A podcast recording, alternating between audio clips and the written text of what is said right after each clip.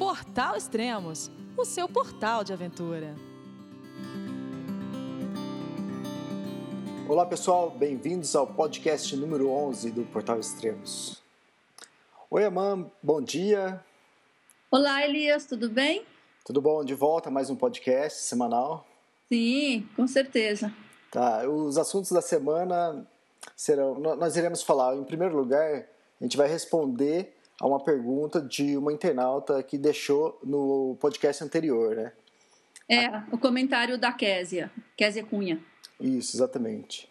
E vamos falar também de onde estão alguns dos colunistas dos extremos.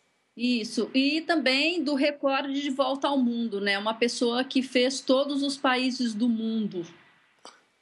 Vamos falar também, dar uma dica de uma câmera fotográfica para, para aventura, uma Pentax. E por fim, o teste do, do EcoSport, o novo EcoSport.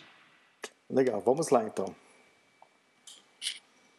É, no podcast anterior, nós pedimos para os internautas mandarem perguntas, caso quisessem saber de alguma coisa a mais, que a gente comentasse no podcast. E a Késia Cunha é, deixou um recado para nós. É, ela pediu, ela agradeceu pela, né, pela solicitação de sugestões e para discutir os problemas dos parques brasileiros. Infelizmente, é difícil falar sobre todos os parques, mesmo porque nós não tivemos muito tempo para apuração. Mas nós é, procuramos alguma coisa sobre é, a, o Parque da Serra dos Órgãos, né, que tem a trilha Petroterê, e você, né, Elias, falou com alguém da Chapada dos Veadeiros, certo? Isso, correto. Porque a, a, o questionamento da Késia é que ela percebia que muitas trilhas não estavam muito bem demarcadas. E, e, e, o, em off o pessoal dizia que, essa, que as placas estavam sendo retiradas ou, ou colocadas em um lugar diferente, que era exatamente para causar desconforto, pessoal, para, na verdade, forçar o pessoal a contratar um guia local, entende? Uhum. Então, eu falei com o Fábio Flies, né, que mora em é, em Petrópolis. Ele conhece ali a região, um aventureiro também, faz trilha tal. E ele me disse que ele acha que a, né, que a travessia ali de Petrópolis-Teresópolis ela é bem, demarca, bem marcada, é, em mais ou menos 80% a 85% do caminho. Mas ele concorda que em alguns pontos a navegação é complicada e realmente, se né, baixar um nevoeiro, ele, ele afirma que mesmo pessoas experientes podem é, ter dificuldade. Então, assim, ele, ele afirma isso, né? Que os riscos sempre existem, né? Agora, ele disse que quando ele fez a primeira vez que ele fez a travessia, em 91, realmente haviam mais marcações, que eram com totens, especialmente no Chapadão do Açu, que é um dos pontos de navegação bem complicada, né? como ele falou, é, tinha falado antes. Agora, ele não tem como dizer que o sumiço desses marcos tenha sido obra dos guias locais, assim, né, de guias com mal intencionados. Então é difícil afirmar isso, porque na verdade ninguém vê, né, o que está acontecendo e tal. É, então, mas que realmente, né, ele, ele concorda que tem trechos né, perigosos, nevoeiro é um ponto contra. Então, sempre né, ter cuidado e se ficar inseguro mesmo e, e quer fazer a trilha, então é melhor contratar um guia e, né, e seguir com segurança. É, eu conversei com, com a agência Travessia, que é de Alto Paraíso, que que presta serviços na Chapada dos Veadeiros. A agência é do fotógrafo empresário Ion Davi. Eu conversei com a Mara e ela pôde é, nos orientar e falar um pouquinho o que acontece, o que está acontecendo lá. Então, é, seria legal a gente escutar o, o, que ela tem a dizer. Olha, com relação à Chapada dos Veadeiros, dentro do, do Parque Nacional é obrigatória a entrada com guia. Ah, tá. Hoje... Ainda. ainda. Aqui na Chapada dos Veadeiros. Ainda é obrigatória a entrada com guia. Não existe a possibilidade do cliente chegar na portaria e entrar sem o guia. Ah, entendi. Isso só. Está tá, tá sendo feito um estudo, um plano de manejo para abrir uma das duas trilhas. Aí sim, uma das duas trilhas vai ser autoguiada e a outra permanece a necessidade do guia. Ah, interessante. É isso só dentro do, do parque, né? Só digamos dentro assim. do Parque Nacional. Nos Isso. outros atrativos particulares, o guia é recomendado em alguns lugares, mas não é obrigatório. Tá, em o Vale da Lua já não precisa, para Não. para a região toda aí não precisa. O Vale da Lua é justamente um dos atrativos em que é mais recomendado o acompanhamento do guia, por ser um lugar um pouquinho mais perigoso, né? Para quem não vai sozinho, principalmente em períodos de chuva. É, eu sei disso. Eu já- Mas, assim, não, não é obrigatório. Ah, legal. Tá? Mas, inclusive, eu estive no Vale da Lua esses dias e ele está muito bem, tá muito bem sinalizado. Tá. Inclusive E com avisos de atenção nos lugares mais perigosos e tudo. ah, legal, bem interessante isso. É, outra coisa, é, a, então para entrar no parque é preciso de guia. O guia, o guia local é, ou é guia da agência? Quer dizer, ele é guia. É condutor de visitante local, ele não é nem guia. Ah, tá. Porque os guias são considerados só os guias mesmo da, ou do SENAC, que são os regionais, ou os guias nacionais, né? Os nossos guias aqui, eles são condutores de visitantes. Ah, tá. Os guias da travessia são condutores de Não, os visitantes. guias da Chapada dos Veadeiros. Tá, tá. Na travessia, nós temos guias mesmo. Ah, certo. E os guias da, trave- da travessia também leva para fazer os passeios? Levam, ah, levam tá. sim, tá? Ah, legal. Bem interessante. Ah, então... Nossos guias aqui, eles além do curso de, de condutor de visitante local, eles fizeram outro curso que é o de guia regional. Hum. Olha, durante muito tempo o Parque Nacional funcionou sem, sem a necessidade de guia. E o que aconteceu foi que não tinha um manejo, não, não era feita uma fiscalização nem nada. Então, o Parque Nacional foi muito depredado. O pessoal ia fazer churrasco, acampava próximo à cachoeira, não tinha controle nenhum.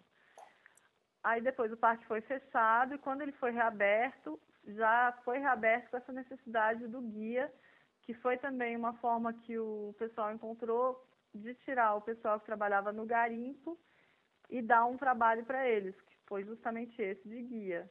Ah, interessante. Você tem uma noção do preço do guia para o 100 parque? reais por dia Uhum. e ele pode levar até 10 pessoas.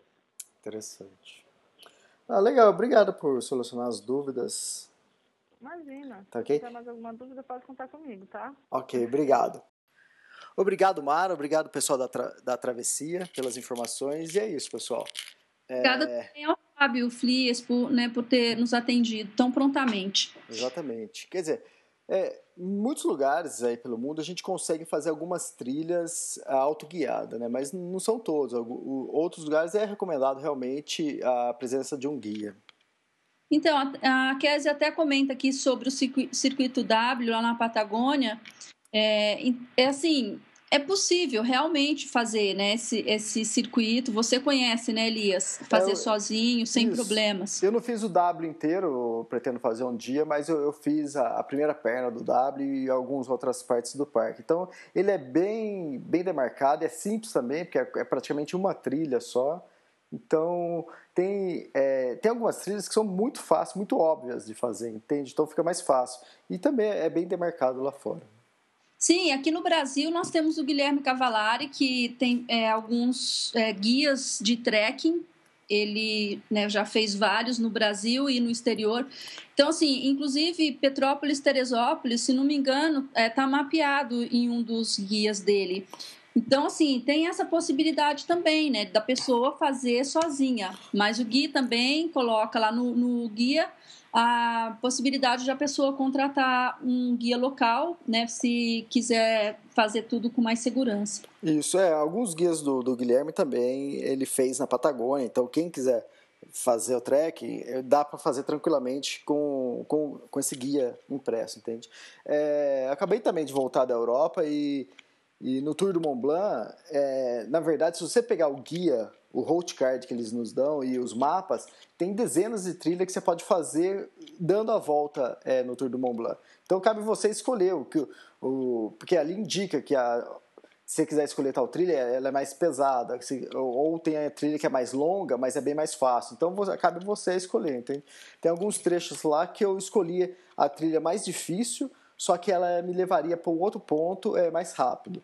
É, só que eu estava em pleno época de verão lá, então quer dizer, o tempo estava propício. E da mesma forma que você falou, que o Fábio Flis falou, é, se tem uma serração, nevoeiro ou um dia de nevasca, é, aquela trilha seria muito perigosa, entende? Então cabe você a, a ter o bom senso e ver o, o que escolher, né? O, se adaptar ao momento. Então, algumas trilhas eu fazia as mais difíceis, que, que o tempo estava bom, outras trilhas eu fazia normal ou até a mais longa. Então.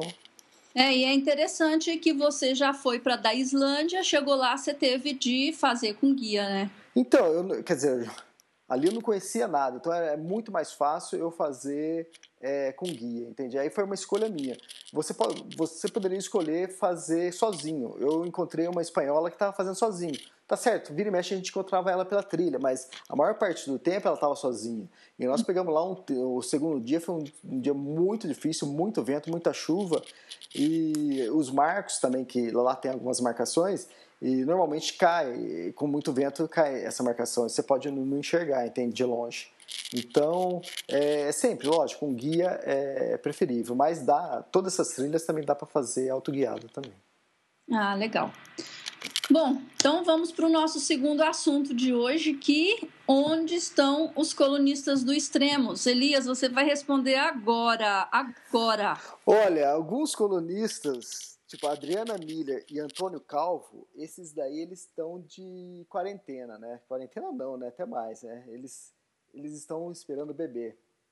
Então a Adriana Miller está grávida, ela deve estar tá tendo filho, acho que nessa época, é, mais ou menos. O Antônio Calvo também, ele está esperando é, um filho, então quer dizer, eu acho que acho que esses daí eles não estão viajando muito não, eles estão trabalhando bastante porque vai vir um, um herdeiro aí para mais um aventureiro, né? Mais um aventureiro. Dois. Exatamente. O Arthur Simões ele está divulgando o livro que ele lançou, então ele tá, ele não está em nenhuma expedição no momento. O Carlos Santalena, ele está se preparando porque agora, final de dezembro e janeiro, ele vai guiar algumas expedições é, no Aconcagua. Então, quem está interessado em ir para o Aconcagua, é, ele vai guiar tantas expedições para o cume ou até Plaza de Mulas. Então, quem estiver interessado. Estava lembrando da Ana Boscarioli, que eu, eu, quando eu trabalhei na Aventuriação, eu a entrevistei depois que ela chegou ao topo do Everest. Então, então Ana... cadê a Ana, né, também? A Ana, ela tentou, no último ano, ela tentou duas vezes é, escalar o Cartens, porque ela está tentando fazer os sete cumes. Então, no final do ano passado, ela tentou e não conseguiu, porque é, tem um conflito é, interno no país e, e é complicado fazer essa trilha. Em julho ela tentou novamente, ela mandou um e-mail, foi exatamente na época que eu estava é, saindo para fazer a, o Tour de Mont Blanc, e ela mandou um e-mail falando que novamente ela teve na região, tentou ir de helicóptero, que foi é, a mesma opção que o Valdemar Niklevics fez, mas ela também não conseguiu. Então ela tentou duas vezes já o Cartens e teve que abortar. A Cleo Eidlit acabou de retornar do, do Macalu, que ela escalou, então é, ela deve estar se preparando já para a próxima expedição. É, chegou e já está né, planejando a próxima. É. E a Emília, a Emília Takahashi? A Emília Takahashi ela fez uma travessia na Patagônia, no, na, é, na calota de gelo polar, na calota de gelo glaciar na Patagônia. Então é uma bem interessante, acho que em breve deve ter algum artigo dela por aí. Uhum. O Guilherme Cavalari, ele está na Patagônia e só daqui uns quatro meses deve estar tá de volta. A Jus Prado está na Irlanda, ela está fazendo um curso de inglês, então ela vai ficar uma temporada lá também.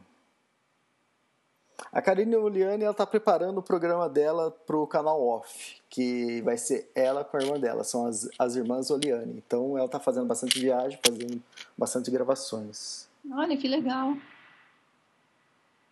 O Manuel Morgado é, acabou de retornar do, do trekking ao Everest, que levou um grupo agora. Inclusive, é, quem estava no grupo era o Mox Kensler, que, que também é colunista. Então, o Mox acabou de retornar do, do trek ao Everest e ele, nós iremos gravar um, um podcast com ele em breve. Ótimo. Rodrigo René, ele está se preparando que o ano que vem é, ele deve voltar para o Everest. Tem mais informações aí, mas a gente ainda não pode dar, entende? Então, é, mas é bem provável que ano que vem ele volte para o Everest. Eita povo que gosta do Everest, hein? É, olha, ele já subiu duas vezes. Se ele voltar, vai ser a terceira vez. Nenhum, é. nenhum brasileiro escalou três vezes. Ele escalou duas vezes e o Niklevix também duas vezes. O Roseli Alexandre está se preparando agora no início do ano. Ele também está querendo concluir o projeto Sete Cumes dele e ele vai escalar é, uma montanha na Antártica. O, o Vinson. Quem mais da lista aí? Deixa eu ver, quem mais aqui. Acho que é mais ou menos isso. O Valdemar Niklevix, ele, ele está no Brasil, acabou de, de lançar o site dele, ele está também informando que ele deve voltar com o projeto dele de escalar algumas montanhas aqui na América do Sul, nos Andes. E o André Dib, você não falou, ele está naquele projeto lá na Argentina? Isso, o André Dib, ele está montando um projeto para fazer a Ruta 40. Ah, tá. Então, vai ser algo mais ou menos assim, Ruta 40 e 40 dias. É bem interessante o projeto dele. Uhum. Nossa, rápido, né? É legal, é. Você vê que o pessoal tá, tá envolvido, né? Que, quem, quem não tá fazendo nada é porque acabou de chegar de alguma expedição, tá se preparando para a próxima. É verdade. Então, beleza. Então, mais alguma coisa sobre os colunistas? Estou com saudade de notícias do Guilherme já. É, exatamente. Ele ia ficar uma semana lá no, Torres del Paine e depois ele ia retornar. A gente ia gravar um podcast exclusivo e até agora ele não deu sinal. Deve estar tá Deve estar tá fazendo o circuito W. Acho que pelo tempo, acho que deve estar fazendo o circuito W. Ah, ele não faz essas coisas que, entendeu? Que a maioria dos mortais fazem, não faz, não, Elias? ou, Você acha que ele faz Ou ele está fazendo w. o circuito O, é, né? é tipo assim, é muito, muito patricinha para ele. É. É, que ele já fez também, né? Com certeza ele deve estar tá fazendo alguma coisa diferente. É, com certeza. Legal. Mas falando em viagens, Elias, é, tem uma notícia que é para deixar a gente assim né, com muita inveja. No fim de semana passado, um inglês de Liverpool chamado Graham Hughes é, tornou-se a primeira pessoa a visitar os 201 países do mundo. Nossa, é muita coisa. O Extremos, é só para você ter uma coisa. noção, o Extremos tem acesso de 172 países. Então, e ele tem apenas 33 anos. Ele levou quatro anos para fazer esse, esse projeto e ele não, não pegou avião nenhuma vez. Nossa, fantástico. Isso é outra coisa interessante, quer dizer, ou foi por água ou por terra. É, normalmente né? quem, tá, quem dá a volta ao mundo, exatamente, é uma volta ao mundo RTW, né? Que, que é um ticket de avião que você para em alguns lugares e realmente, quer dizer, o projeto dele foi totalmente diferente totalmente diferente, muitos anos aí na estrada, né? E quando eu li essa nessa matéria no na Outside, eu fiquei assim, não, é o meu sonho, eu quero muito, muito. E ele assim contando que ele é, começou né, a partir de uma viagem, né, que ele fez e, e, depois disso ele viu que era fácil, né, que era possível, foi picado, como eu, eu sempre falo, pelo bug da, da aventura, o bug do viajante, e daí ele não parou mais. E agora, a, como ele pretende, e ele vai para o Guinness, né? Então, como, ele, como que ele pretende manter essa, esse recorde? Cada vez que surgir um novo país, ele vai lá conhecer, entendeu? Ah, fantástico. E de todos os países, qual que ele mais gostou? Então, ele falou que o que ele mais gostou foi de Palau. Né? Não sei se você já ouviu falar. Já ouvi. Já ouvi. É, Palau é, um, um, assim, é uma ilha, um pequeno país que eles falam, né? É insular da Micronésia no, no Oceano Pacífico. Então ele fica perto das Filipinas, da Indonésia, na, naquela parte ali. Eu vi umas fotos, nossa senhora, aquele mar assim maravilhoso. É, eu sempre que eu, quando eu viajo, encontro o pessoal dando a volta ao mundo e normalmente é, é um ano, né? Volta de um ano. Eu já acho difícil, tipo assim, eu fico pensando como que a pessoa, é, tipo assim, consegue ficar tanto tempo fora de casa, né? E também se sustentar, né? Não é fácil, porque não é uma viagem barata. Imagina ficar, ele ficou quatro anos. Quatro anos. É, eu quando eu mochilei na Europa, eu encontrei várias pessoas também, né, no caminho ali e contando as histórias. O que geralmente eles fazem é, por exemplo, parou lá na Inglaterra, né, e aí trabalha três meses como bartender ou é, fazendo alguma coisa, levando o cachorro para passear e tal, faz uma graninha e parte para a próxima perna. E então assim, eu encontrei várias pessoas, pessoas que sabe que já tinham ido para Israel, que sabe que tinham trabalhado lá é, para Chipre, Ilha de Chipre. Então, é, tem essa, né, tem gente que tem essa flexibilidade aí, né, para poder se manter pelo caminho. Exatamente. Eu, eu acho que poderia ser um bom assunto de um futuro podcast nosso, o RTW, que é o ticket RTW, que é o Road World Tour, né? Uhum. A gente poderia explicar mais para o pessoal como que funciona, como que compra e como que o pessoal faz. É, pra... boa ideia. Isso pode ficar um tema para um próximo podcast também. Mas uh, esse de quatro anos, 201 países, esse, esse quebrou qualquer recorde. Nossa, imagina quantas histórias ele tem para contar. Exatamente. Muito de todos esses países, o que ele teve mais dificuldade é, foi Seychelles. Ele disse que foram sete tentativas para conseguir entrar. Nossa, ainda tem isso ainda, hein? É, imagina, tem que né, conseguir visto, não é? Ser, é então, e tem que às lembrar... vezes você tem, né? O seu país tem contrato, como é que se fala? Esses agreement, trade agreement aí, e, e aí tudo bem, você pode né, entrar sem vistos, mas muitos mesmo, talvez a maioria não tenha isso. Exatamente. E tem que lembrar que ele não usou avião na viagem dele, então, quer dizer, torna tudo mais difícil, mais complicado, mais demorado também. Uhum, com certeza. Mas então é isso, tá vendo? A gente fica aí competindo por 18, 19 países. ele, ele, em uma viagem só, ele fez 201 países. Muito bom. Ai, ai. É, vamos falar da câmera Pentax? Ah, e a câmera Pentax é a WG2. Eu comprei essa câmera agora, é, quando que eu viajei? Outubro.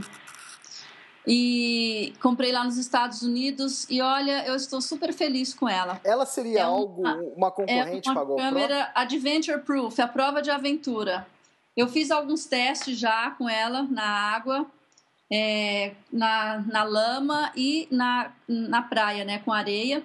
E realmente ela é a prova né, de tudo e ainda prova de choque, porque ela pode cair de uma determinada altura que não tem problema. E ela tem carinha de aventura mesmo, assim, ela é muito bonitinha. E tem duas é, opções, uma com, com GPS, que você aí as fotos, né, você vai saber onde foram tiradas e tal, já vem nelas, e outra sem. A minha é sem, é, acho que não precisava dessa de pagar um pouquinho a mais por isso não. Tá. O, e eu estou muito contente com ela, Elias. E assim, eu queria deixar essa dica aí pro pro ouvinte, é, porque e, e por que que isso me veio? Porque eu viajei pro Jalapão e um dos passeios era no Rio Novo, é, de caiaque. Então, assim, aquele rio lindo, aquela natureza, aqueles caiaques coloridos lá na água, e eu sem câmera, porque como que eu ia levar a câmera né, para aquele lugar, é, de repente com risco de, né, de, de cair do caiaque, como realmente eu caí. E depois, no fim, só ficou uma foto, né? Assim, cada, porque o guia ficou com as câmeras de todo mundo para fazer umas fotos à medida que fossem todos chegando no final. Mas eu queria aquilo ali, sabe? Aquela foto linda com todo mundo. Então agora eu tenho essa possibilidade, né? Com essa Pentax. Então fica a dica para você, né? O 20. É, paguei 250 dólares. A minha é vermelhinha, a minha cor é, favorita. E Pentax, né, tem uma tradição aí muito é. boa. O modelo dela é a Opto WG2, é isso? É isso mesmo. Interessante. Ela seria mais ou menos uma, uma concorrente da GoPro? Olha, ela não tem tudo aquilo que a GoPro oferece, por exemplo, para você ter aqueles né, que você possa aprender e tal. Eu acho que assim não, não entra nessa categoria não. É, acho que e também porque né, a qualidade e essa também filma. Mas a qualidade da GoPro é incomparável, né? Então, eu acho que talvez seja um pouco o inverso da GoPro, porque a, a qualidade de filmagem da GoPro eu acho ótima. De fotografia eu já não, eu não gosto, entende? Hum, é, hum. Eu não uso a GoPro para fotografar, porque se for comparar com a, com a máquina que eu estou levando, que é minha Nikon D200, é, tipo assim, a, a qualidade é muito baixa da GoPro. Isso comparando com uma, com uma máquina profissional. Agora, eu acho que talvez a Pentax o, o, forte dela seria a fotografia, entende? Porque eu acho que a qualidade da foto deve ser muito boa. Sim, eu gostaria até de escrever um post aí no, no Extremos e publicar algumas fotos para as pessoas verem como é a qualidade. Ela tem 16 megapixels. Então, é, ela me surpreendeu, para te falar a verdade, me surpreendeu muito. Sim, e ela filma Full HD Tem, por exemplo, fotos embaixo d'água e tal, também, né, para a pessoa poder ver a questão da resolução. É bem legal, assim, eu recomendo. Legal. E eu, eu falei, mas foi, acabou saindo por cima de você, é, é que ela é Full HD, ela filma em Full HD, então é bem interessante. Hum, isso mesmo. Então, gente, fica aí a dica. Depois o Elias vai colocar uma foto para vocês conhecerem a carinha dela. oh, vamos falar do teste da Export. Então, como é que foi esse convite aí? É, que foi um, um press trip né, da Ford. Exatamente. E como que eles te acharam, Elias? Então, é, no segundo trimestre desse ano, o Extremos foi convidado para fazer a divulgação de uma campanha da Ford, que era da Ranger. Uhum. E, na verdade, era, era uma campanha promocional que eh, os internautas iriam participar e, e o, o, melhor, a melhor ideia de comercial iria ser escolhida e depois ia entrar em votação e quem ganhasse iria ganhar uma Ford Ranger. Então, nós entramos com, com essa promoção e não só extremos, foram convidados diversos sites, diversos blogs, né? E o site que gerasse o melhor resultado para a Ford é, ganharia um prêmio. E o Extremos ganhou. O Extremos foi quem gerou mais resultado para a Ford. Então isso chamou a atenção da Ford. E, e quando eles é, resolveram é, é convidar novamente alguns sites que iriam fazer o lançamento do novo, novo Export, eles entraram em contato. É bom deixar bem claro que é, é um press trip, né, né Mandina? É, é um press trip. Quer dizer, lá no, no, no site é, tem até comentários falando né, que foi matéria paga, que deveria deixar isso claro e tal, mas é bem diferente, né? Uma, uma, um informe publicitário, uma matéria paga, quer dizer, eles teriam é, comprado esse espaço no Extremos, né? Quer dizer, é diferente de um press trip que você vai, experimenta o produto, ou faz uma viagem, quer dizer, há várias formas né, da, das empresas apresentarem o seu produto para jornalistas, blogueiros, né, pessoal que está da área que, que eles querem atingir. Exatamente. E... Eu, eu, acho que o, o Extremos ele ele chama muita atenção para isso, né? Porque é, tanto se fosse uma Ranger ou, fosse uma Land Rover, se fosse qualquer outro carro, mas um Export também é a cara do, do, do internauta que, que, que visita extremos, né?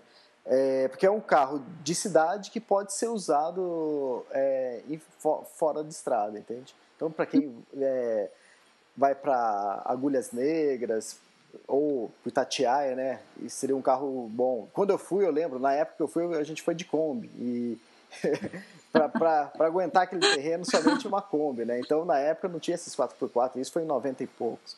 Então, quer dizer, um carro para isso seria fantástico. Ou, ou para fazer uma viagem para Patagônia. Qualquer carro que você for usar em expedições, você precisa ter um carro um pouco mais. É, com a cara da. Com a cara de, de 4x4, ou nem precisa ser um 4x4, entende? Mas se for, ele vai te ajudar, entende? Às vezes também eu acho que é mais a questão da carinha de aventura, né, e tal. Eu já tive, por exemplo, uma Palio Adventure é, da, das antigas, não, não era dessa que tem essa tração na frente.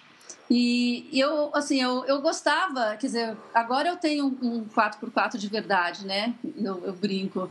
É, mas na época, eu, nossa, não tinha como comprar né, um carro desse. Mas a, a, a Palha, ela tinha aquela carinha de aventura, né? Vermelhinha, com os detalhes em preto e tal, a Palha Adventure. Então, eu, nossa, fiquei com ela por acho que quase três anos. E realmente, ela, assim, para os lugares que eu, que eu fui, eu nunca precisei de 4x4 mesmo, mas o que eu gostava era, e que eu gosto né, ainda, a estrada de terra, montanha, é, viagens né, longas, independentemente de. Né, e, e, tem bastante espaço, independentemente de, do que você vai fazer, quer dizer, você precisa ter um carro, um veículo né, que te transporte.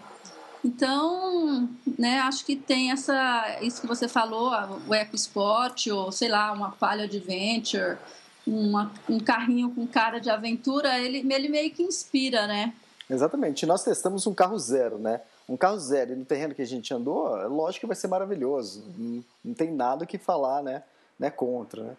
Então, uhum. é, se um carro que eu tenho hoje é usado, ele, ele me, me satisfaz, imagina um zero com ar-condicionado, com, com tudo é, com tudo à vontade, entende? O, o, interessante também que, que eu vi no, no, nos recados que, que a matéria gerou era a preocupação é, do pessoal de o extremos não é, entrar no segmento de off-road. Então, quer dizer, é, quer dizer, o pessoal não precisa se preocupar, esse não é o foco do Extremos, a gente não é um site de, de trilheiro, de jipeiro, né?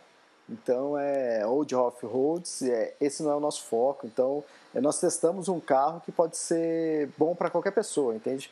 Se ela hum. vai usar só para trabalhar ou usar para viajar, para uma expedição, para a Patagônia, para os cânions do Sul, ele vai lhe atender muito bem. Hum, e o espaço interno? Você viu porta-malas? Nem, não está nem escrito aqui. Então, é, esse foi um release rapidinho, que eu, uma matéria rapidinho que eu acabei escrevendo, mas é, é bem confortável. É, nós experimentamos um com banco de couro, com airbag, com tudo que tem direito, que alguns desses itens acabam sendo opcionais, né? E o bagageiro também é bom, dá, cabe bastante coisa. É, já vem com um rack em cima, então se você quiser colocar um bagageiro no teto ou colocar as bicicletas no teto também é, é bem simples. Quer dizer, é um carro grande um carro novo, ele vai atender com certeza todas as necessidades de uma pessoa que quer fazer uma viagem tranquila. Então. Uhum. E aí, o que, que você está planejando alguma coisa para fazer por esses dias? Alguma viagem? Não, não tenho nada. Uhum. Então, nós vamos falar sobre o Mont Blanc, né? Falar para o pessoal já esperar aí o, o podcast sobre a sua viagem. É, a gente está preparando é, alguns podcasts, que é sobre o Trek Everest, sobre o Tour do Mont Blanc e sobre a Islândia. Então, uhum. logo deve chegar aí, logo a gente deve publicar esses podcasts. Já dá uma adiantadinha aí, Elias. Dos três, qual que é o top, o number one na sua preferência? Eu vou colocar também, é, vou incluir quatro aí, vai. Vamos, vamos falar da, da América do Sul também, os Andes, Patagônia, é, é, que eu estava lendo esses dias exatamente o livro do Arthur Simões.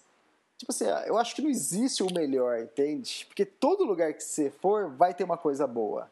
Uhum. É difícil você quantificar qual que é melhor. Mas é lógico, é lógico. Qualquer coisa que você fizer, falar e, e perguntar, o Everest sempre vai chamar atenção, entende?